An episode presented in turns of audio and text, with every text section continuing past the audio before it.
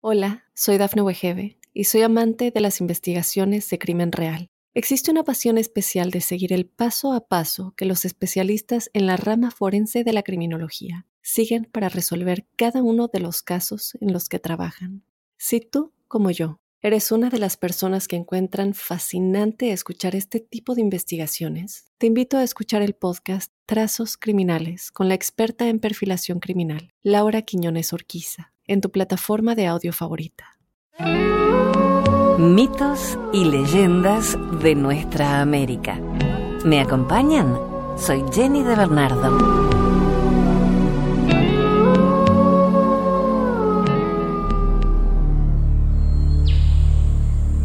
Los Maldán eran una tribu india de lengua sioux, cuyo nombre proviene de Mawantani, gente del río. Habitaban en Dakota del Sur.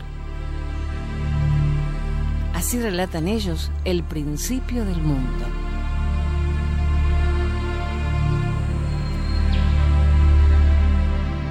Cuando el Gran Espíritu decidió poner hombres en la tierra, creó primero a los indios Mandán, para que no pasaran frío durante la luna de la estación triste, ni demasiado calor durante la luna de los pájaros que vuelan hacia el sur, los colocó en una caverna bajo la corteza terrestre.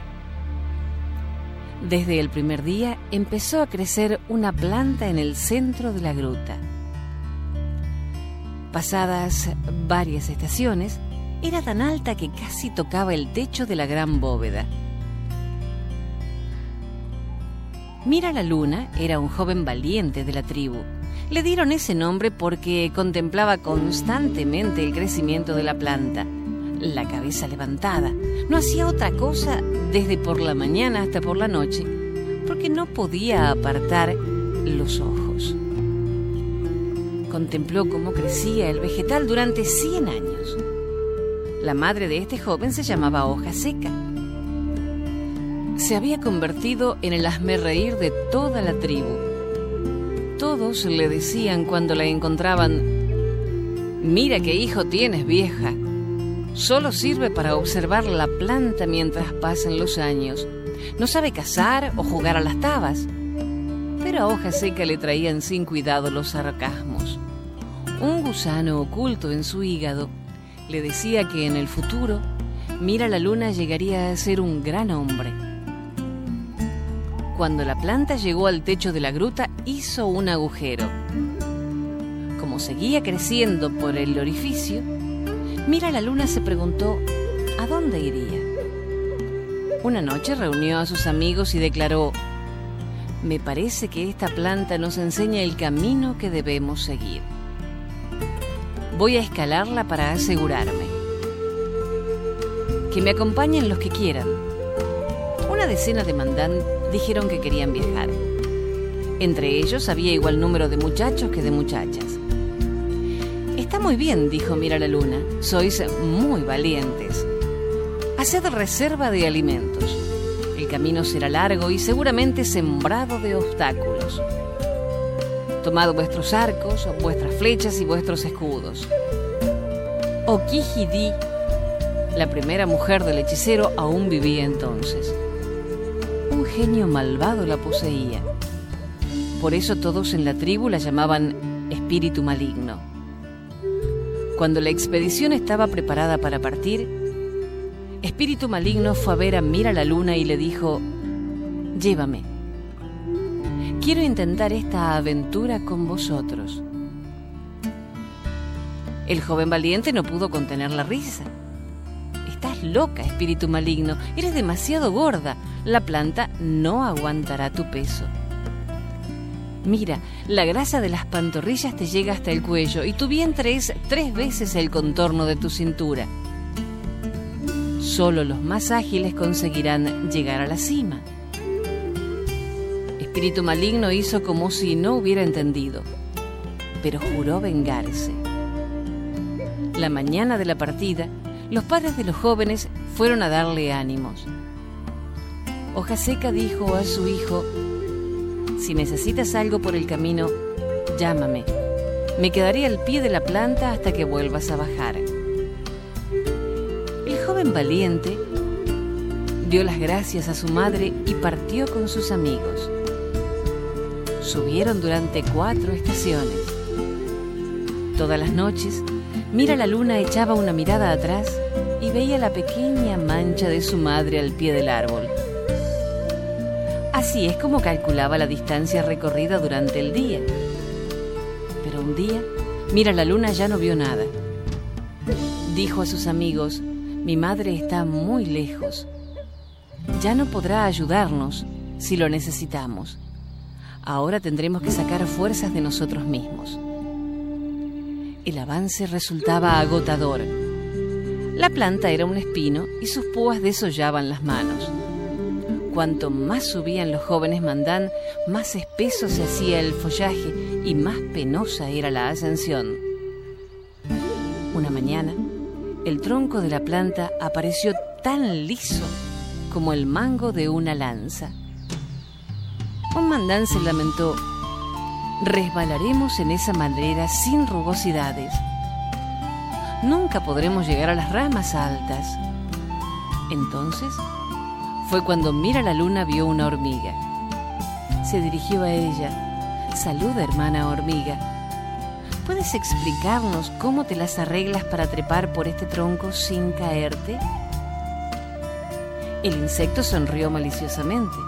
Es porque, como ves, tengo ganchos en las patas permiten que pueda agarrarme a la fibra de madera.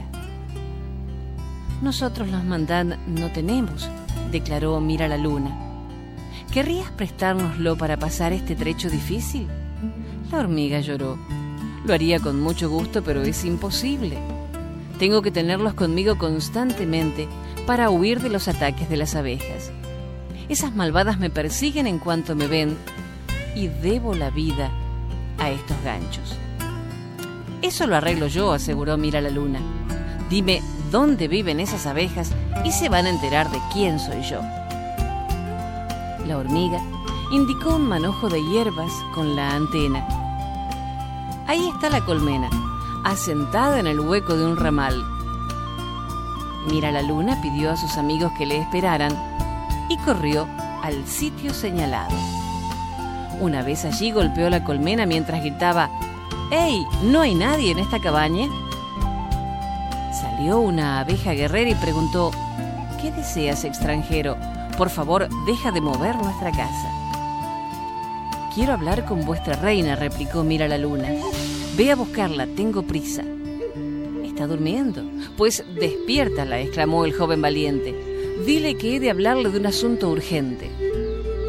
La reina, despertándose sobresaltada, salió también preguntó a la abeja guerrera, ¿quién arma tanto jaleo? ¿Es este hombre quien causa tantas molestias? Sí, soy yo, afirmó Mira la luna. Sé que fastidias a mi amiga la hormiga. He venido a decirte que la dejes tranquila. ¿Sabes que podemos picarte y hacerte mucho daño? amenazó la reina de las abejas. Mira la luna se echó a reír. A mí no me podéis hacer nada, tengo mi escudo vas a jurar que no volverás a atacar a la hormiga. Si no, corto esta rama con mi lanza y tu colmena caerá en el vacío. La reina reflexionó mientras se fumaba una pipa y dijo, Está bien, acepto hacer las paces con tu protegida. Comunícale que vamos a organizar una gran fiesta para celebrar el fin de las hostilidades. La fiesta se hizo esa misma noche. Los manjares fueron abundantes y variados. Los jóvenes mandán aprovecharon para recuperar fuerzas. La abeja y la hormiga intercambiaron regalos y se hicieron amigas. Después de la ceremonia del calumet, la hormiga prestó sus ganchos a Mira la Luna.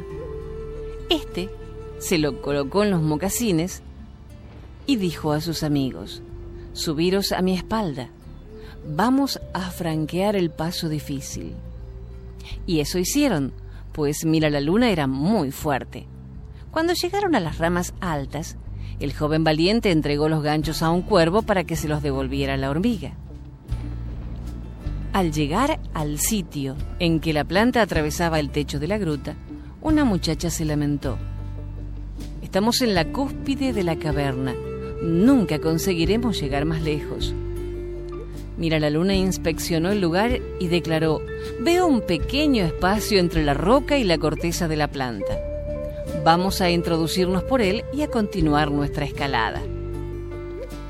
Siguieron caminando penosamente durante tres lunas. El espacio por el que se deslizaban era muy estrecho y la pared rocosa les desgarraba la espalda. Por fin, con el comienzo de la cuarta luna, llegaron al aire libre. Un grandioso espectáculo les esperaba en la superficie de la Tierra. Lo componían elevadas montañas de granito y extensos valles, entre los que serpenteaban ríos con destellos plateados.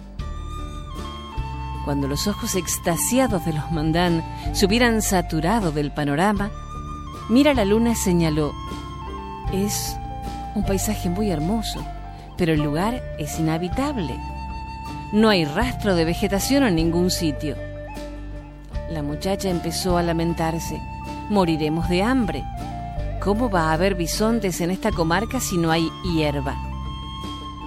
También decepcionado, Mira la Luna decidió, vamos a descansar y luego regresaremos con nuestra tribu. En el centro de la Tierra, Espíritu Maligno no había renunciado a seguir al pequeño grupo. En ese preciso momento, agarró una rama baja de la planta e inició su ascensión. Pero Espíritu Maligno era tan gorda y pesada que la madera crujía con cada uno de los movimientos. Cuanto más subía, más se curvaba la planta, dejando oír ruidos siniestros. A mitad de camino, la planta se rompió bruscamente bajo el peso de la gruesa mujer espíritu maligno cayó rodando.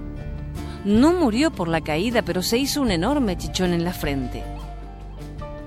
El jefe de la tribu se enfadó mucho, pues ya ningún mandán podría reunirse con los jóvenes aventureros en la superficie del mundo. A Mira la Luna, por su parte, le preocupaba lo contrario y exclamó, Maldita sea esa gorda. Ahora que ha roto la planta, es imposible volver junto a nuestras familias. La muchacha volvió a lamentarse. Aquí no podemos recoger bayas. No veo fresas salvajes por ninguna parte. No hay ningún árbol frutal. Moriremos de hambre. Cállate, ordenó Mira la Luna. Después de todo, los de abajo a lo mejor pueden ayudarnos.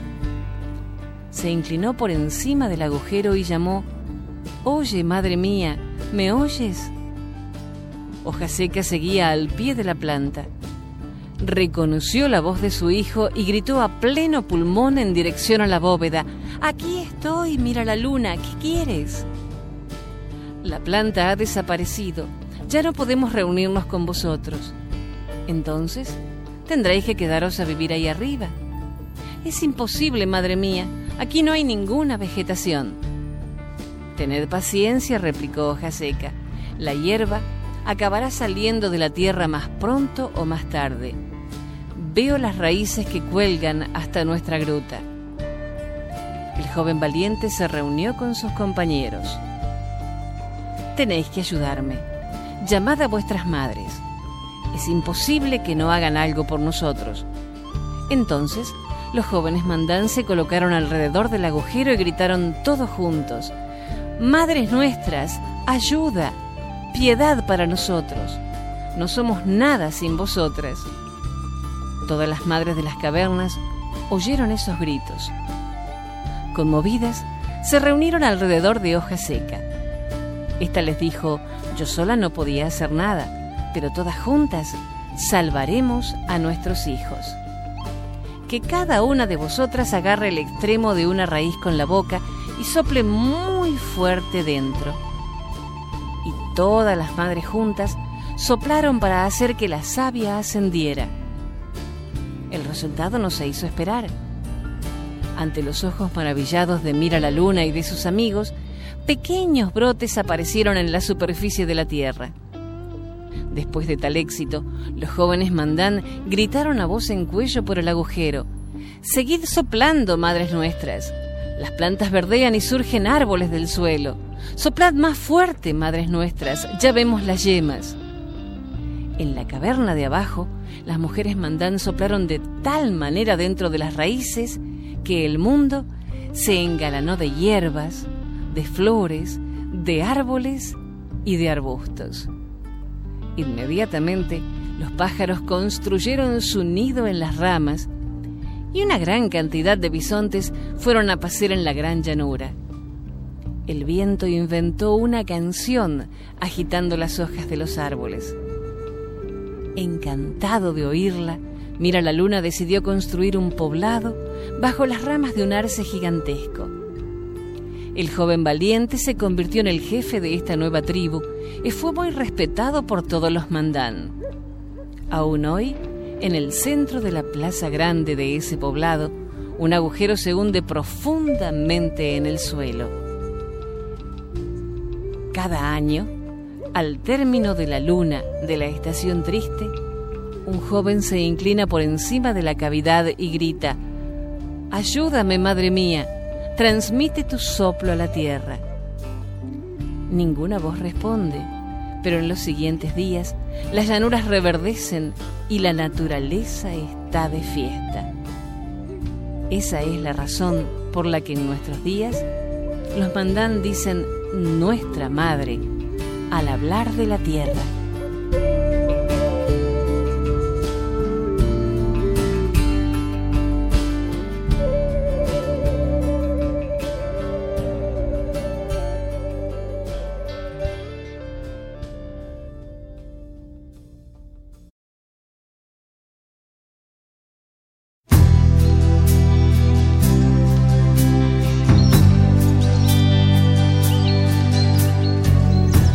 Es una leyenda otomí, el Kawawixti, árbol de los ojos.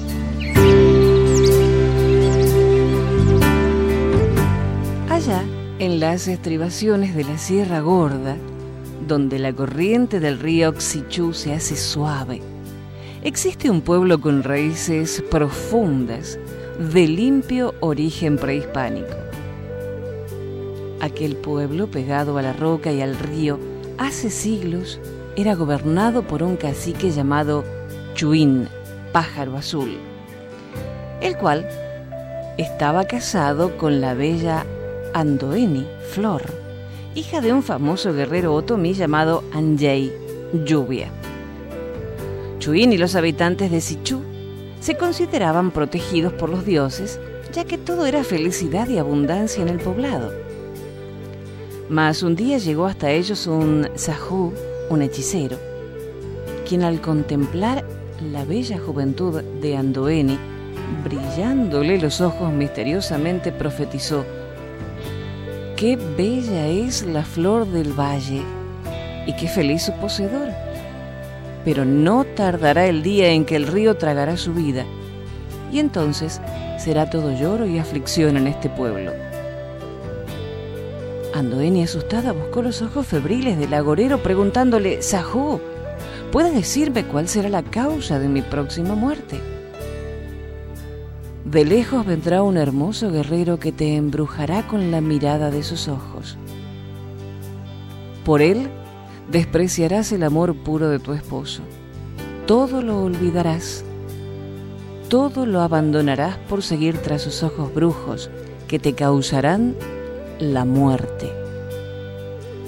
Cuando el cacique Chubín supo del agüero del Sajú, montó en cólera, ordenando al instante que fuera arrojado del pueblo el viejo hechicero y abandonado en lo más intrincado del bosque, en espera de que las fieras lo despedazaran. Y las órdenes del cacique fueron cumplidas. El viejo Sajú, al quedar libre de sus verdugos, Después de emitir una horrible carcajada, gritó con voz estentórea. El guerrero Chubín no tendrá simiente de amor porque el río se la llevará.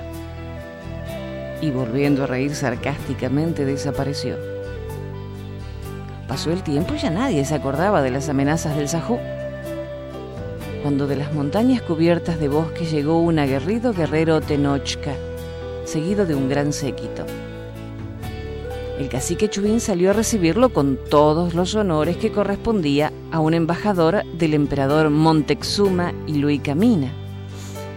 Mas cuando el señor de Sichú llegó frente al desconocido, inexplicablemente el cielo azul y transparente fue surcado por infinidad de rayos, cuyos espantosos truenos produjeron pavor en los habitantes del poblado, que terriblemente sobrecogidos de terror contemplaban aquel fenómeno, durante el cual, a pesar de la gran cantidad de rayos y truenos, sobre la tierra no caía ni una sola gota de agua. El desconocido guerrero, recibido de acuerdo a su alto cargo de Tlacatecatl, o general del emperador Montezuma y Luicamina, flechador del cielo, llamado Coyoltototl, guerrero panalero, iba de paso camino de Tenochtitlán, por lo que pedía hospitalidad hasta que el cansancio desapareciera de él y sus guerreros. El cacique Chuin trató a su huésped con toda clase de miramientos, por lo que la bella Andoeni se vio en la necesidad de agasajar a tan noble guerrero. Coyoltototl era aguerrido, hermoso y delicado en su trato, pero la belleza de sus ojos color de miel tenía algo de maléfico. Cuando miraba intensamente, había en sus ojos un sortilegio que subyugaba hasta el grado de sentir deseos de obedecer ciegamente el misterioso mandato de sus ojos. Chuin se alarmó mucho cuando un día sorprendió la palidez y el ofuscamiento de su esposa ante la enigmática mirada del guerrero mexica. Pasaron los días y un amanecer Andoeni decidió ir a bañarse al río como lo hacía frecuentemente, ya que su esposo había ordenado se le acondicionara en un recodo de la ribera un refugio inviolable. Allí, donde la corriente era suave y tranquila, y la vegetación exuberante proporcionaba un recatado albergue. Cuando la joven iba a disfrutar de su deleite matinal, le salió al paso Coyoltototl, el cual miró intensamente las pupilas serenas de Andoeni, quien al instante se sintió paralizada y alucinada. Coyoltototl avanzó lentamente hasta quedar tan cerca de la bella esposa del guerrero Chuin que podía escuchar el latido de su inquieto corazón. El guerrero mexica, sin dejar de mirarle los negros ojos, la tomó entre sus fuertes brazos sin que la joven intentara evitarlo, acabando por besar ávidamente los frescos labios de Andoeni, y después, enlazándola por la cintura, la condujo a lo más intrincado del bosque. La noche cayó sobre el pueblo, pero la esposa del cacique Xichu no regresaba. Por largas horas Chiun estuvo inquieto pensando en qué le habría sucedido a su esposa, la cual podría haber sido atacada por las fieras o picada por una serpiente venenosa. Cuando era más de medianoche salió en su busca, seguido de varios guerreros que se dispersaron en todas direcciones, en tanto que él se dirigía a la selva lanzando voces. La noche sin luna hacía más tenebrosa la búsqueda, y Andoeni no respondía a su llamado angustioso. Cuando Chuín estaba más temeroso por la suerte de su esposa, el tecolote cantó. Chuín, con el corazón destrozado, tuvo un terrible presentimiento. ¿Acaso las predicciones del hechicero se habían cumplido? ¿Acaso los dioses habían decretado que por siempre perdiera el amor de su amada esposa? Toda la noche se buscó a la desaparecida, mas nadie pudo encontrarla, ni el menor rastro de la joven. Chuin desesperado la presentía muerta, ya que no contestaba a esos gritos llenos de angustia. Y cuando al amanecer, vencidos por el infortunio, pensaban en regresar al pueblo, el canto lúgubre del tecolote le volvió a intimidar.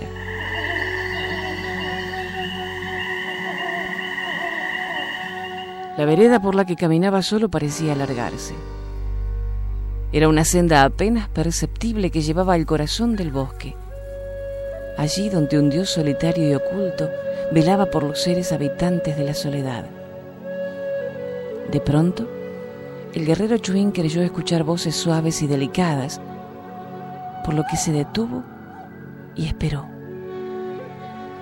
El eco de voces proseguía, casi era un murmullo. Pero él, que era un experto cazador, a pesar de la distancia, reconoció el timbre dulce y arrullador de su amada esposa, la cual pronunciaba palabras de amor.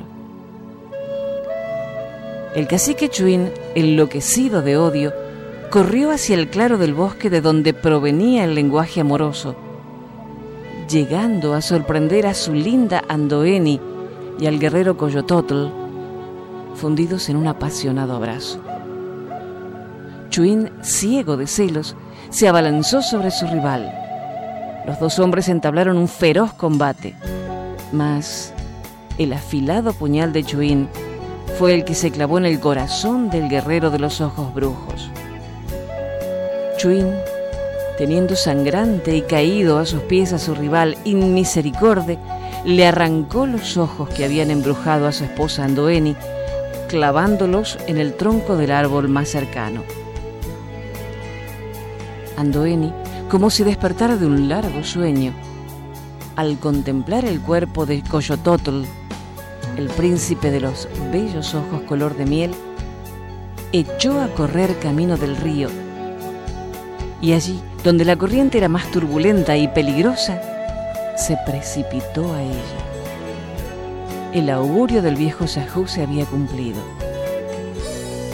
Los años pasaron y aquel árbol que nunca había florecido un día dio flores y frutos. Era un fruto que semejaban ojos humanos. Los ajos que saben interpretar el lenguaje de las cosas descubrieron el secreto. Eran los ojos de Coyoltotl que el cacique Chuin había clavado en su tronco. Ellos llegaron también a saber que los dioses, benignos y comprensivos, les volvieron a dar vida con cualidades mágicas. Así en nuestros días, los yerberos y hechiceros de ese fruto misterioso le llaman Kwawaxixti y lo buscan y recogen su semilla que actualmente llaman ojo de venado, la cual aseguran sirve para ahuyentar el mal de ojo.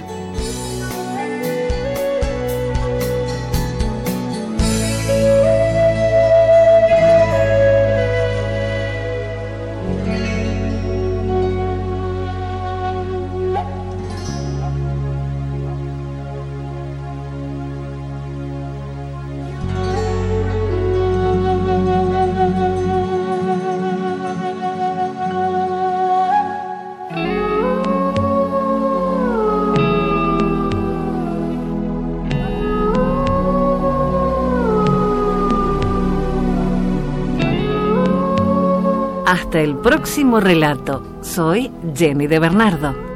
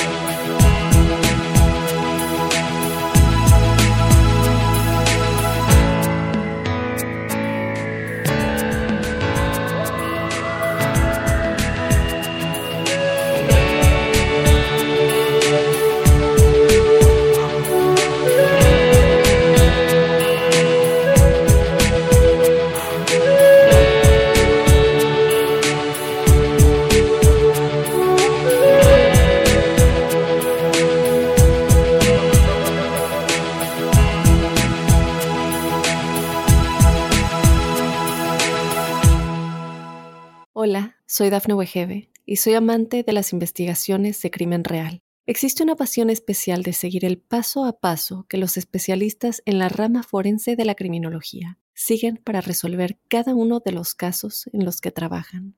Si tú, como yo, eres una de las personas que encuentran fascinante escuchar este tipo de investigaciones, te invito a escuchar el podcast Trazos Criminales con la experta en perfilación criminal, Laura Quiñones Orquiza, en tu plataforma de audio favorita.